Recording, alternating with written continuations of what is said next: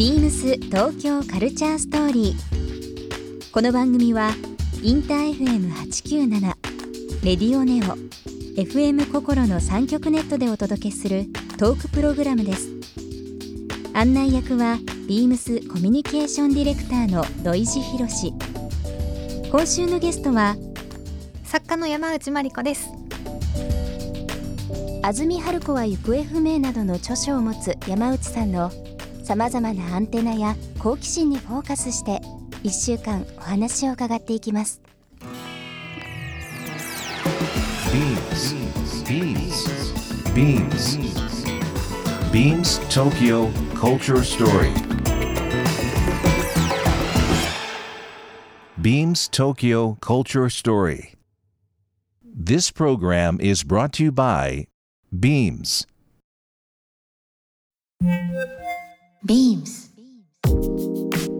ありとあらゆるものをミックスして自分たちらしく楽しむ。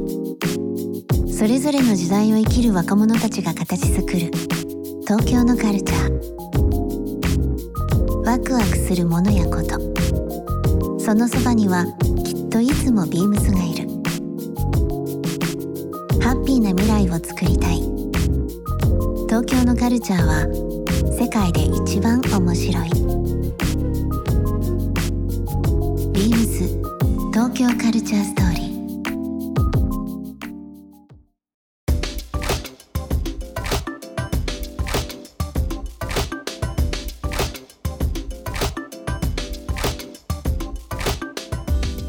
の高校生とか大学時代に、まあ、90年代00年代入ってですけど、まあ、多分いろんなものインプット今お話ありましたけどされたと思うんですけどこう時が経って今でもまあ離れないものというか、ずっとこう脈々と継がれていくようなものってあったりしますか？はい。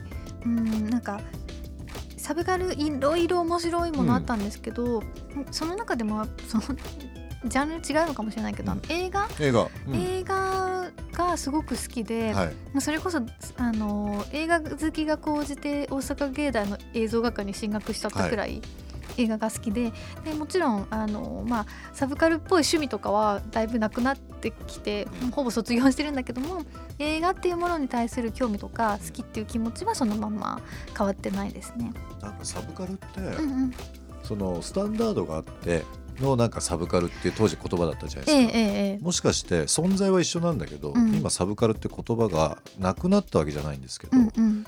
違う形でうん。広がっていってるかもしれないですよね。うんうんうん。なんかこうマイノリティな話でもないし、うんうん。みんな趣味がこう広がってきてるっていうのもあるので、まあ、今映画もありましたけど昔って映画館でね並んでとかチケットを買って、それこそレンタルビデオでっていうなんかこう行くことの行為っていう話でしたけど、今って何でもそうですけどネットフリックスとか Hulu とかもそうですけど、はい。その場ですぐ見れちゃって続きは電車の中とか、うんうん。同じ映画だったりとかするのに環境が変わったりとか進め方が変わったりだとかすることでちょっと解釈が違うところも出てきて僕もやっぱりね映画は昔からも好きだけど昔見る映画ともしかしたら今ってちょっとドラマっぽい方が好きだったりとか、うんうんうん。アメリカンドラマとかいろんな形でことは変わっていって面白いなと思いますけど、そのインストールの仕方はい。が、まああの若い時にあったというふうな話だと思うんですけど映画って、うん。今申し上げたような形でその配信系って結構見たりするします？映画館で行くタイプです。あもう両方ですね、うん。えっと、新作映画は映画館で見るのが一番好きで、うん。でも絶対全部はもう見れないのうで、ん。うん。なのでまあ配信もえっと一通り見てるし、まあこう録画したやつ。うん。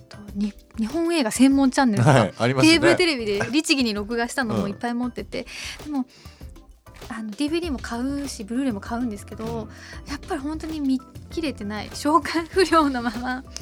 中学生のドリルなの？くらいの感じで。溜まっていくよみたいな。もういい。買わなくていいみたいな。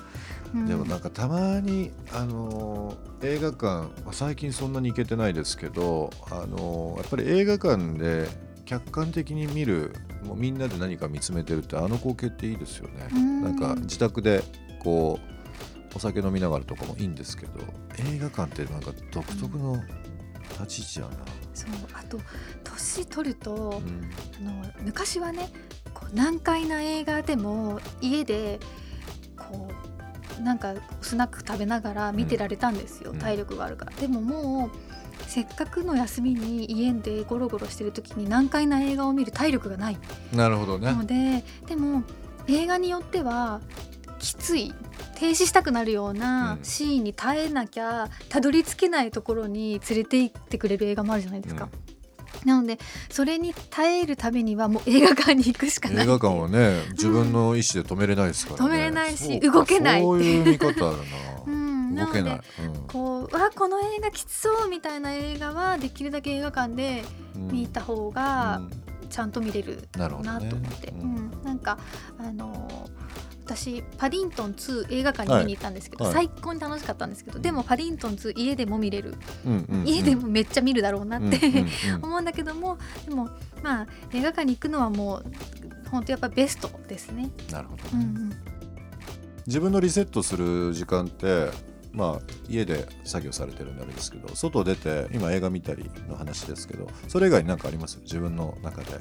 こうオンオフ？頭の中い。リセットするとか、あの私、えっと週に1回近所のお花屋さんに行ってお花買うのがす好きというかお花買うようにしてます。うんうんうん。ちょうどこう切り花って1週間くらいしたらどんな切り花ももうくたびれて、うん。まあ、枯れるかもう散っちゃうかって感じなので,、でちょうど1週間に1回いい区切りだし今お花屋さんに友達うん。友達がやってるのであの行ってでおしゃべりしてうん。お花買って、うん。家帰ってお花いけてっていうのをしてますね。よかった。おそんなお花好きでよかった。いやあの椿の話月曜日にさせてもらいましたけど、はい、お花ね。この時期もまたいいですよね。5月のね中旬ぐらいに、ね、忙しいですよね。はい。いいですよね。紫陽花楽しみみたいな。紫陽花楽しみ。紫陽花楽しみって。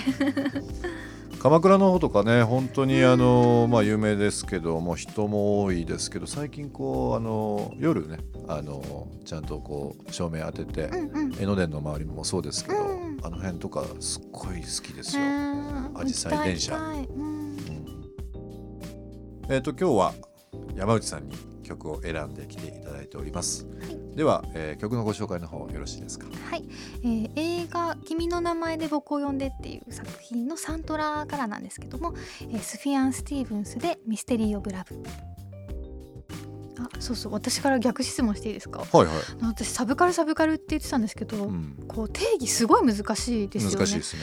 でみんなに「かっこ死後」とか、うんいろんなこうなんだいじられ方をしている言葉になってるじゃないですか最近。うん。でもなんかなんとなく思うのがユースカルチャーなんだなっていう、はいた若者文化としてのくくり、うん。大きなくくりでいいんじゃないかなって思ってて。なのでサブカルチャーからの卒業イコールユースカルチャーからの卒業。うん。もうちょっと大人なアダルトなうん。成熟したうん。文化。の世界に行こうと今してんだな鼻めでながらっていう感じで、うん、すごくその定義って難しくて別にその誰かが決めたルールではないわけじゃないですか。だから本当にね90年代ファッションとか音楽とかアートとかっていうのは今改めてこの20年30年経って、うんうん。もう一回来てるわけですよ。来てますよね。解釈が違うから面白いんですよね、うんうんうん。そのユースカルチャー着方とかもそう捉え方も違うんで、だから気になって実はつい2年ぐらい前なんですけど、その東京のカルチャーもういやこの番組のタイトルはい。そのままなんですけど、うん。東京カルチャーストーリーっていう本を作ったんではい、あのそこでいろいろあのファッション遍歴とか、うんうんうん。あの図解にしてその辺のそのユースカルチャーも含め、あのまとめてますので今度ちょっとぜひうん、買います。ご覧になってください。あもう全然買いますお渡しします。はい。あのえっと動画？うん、あ動画もははい見ました。うんうん、うん。あれ素晴らしかった。あれを書籍化したような話。面白いそれ絶対面白いですね。すいません買います。いやいやいや、もうぜひご覧になってください。ビームス東京カルチャーストーリー。番組では皆様からのメッセージをお待ちしていますメールアドレスは beams897 アットマークインター FM.jp ツイッターはハッシュタグ beams897 ハッシュタグビームス東京カルチャーストーリーをつけてつぶやいてください。またもう一度お聞きになりたい方はラジコラジオクラウドでチェックできます。ビームス東京カルチャーストーリー。明日もお楽しみに。ビームス a ビームス池袋清水亜美と申します。A ビームスを担当して6年になります。長崎のビームスに通っていて好きすぎて入社しました。休日は家事にも追われますが3歳の息子と近くでも出かけるようにしています。これといった趣味がなくなんかしたいなと思っていたところジェルネイルを知り最近はすっかりハマっていますプロの方にはまだまだ及びませんが発色の良い色を使って1ヶ月持つジェルネイルを完成させるのが目標ですビームス東京カルチャーストーリー Beams Tokyo Culture Story. This program was brought to you by Beams.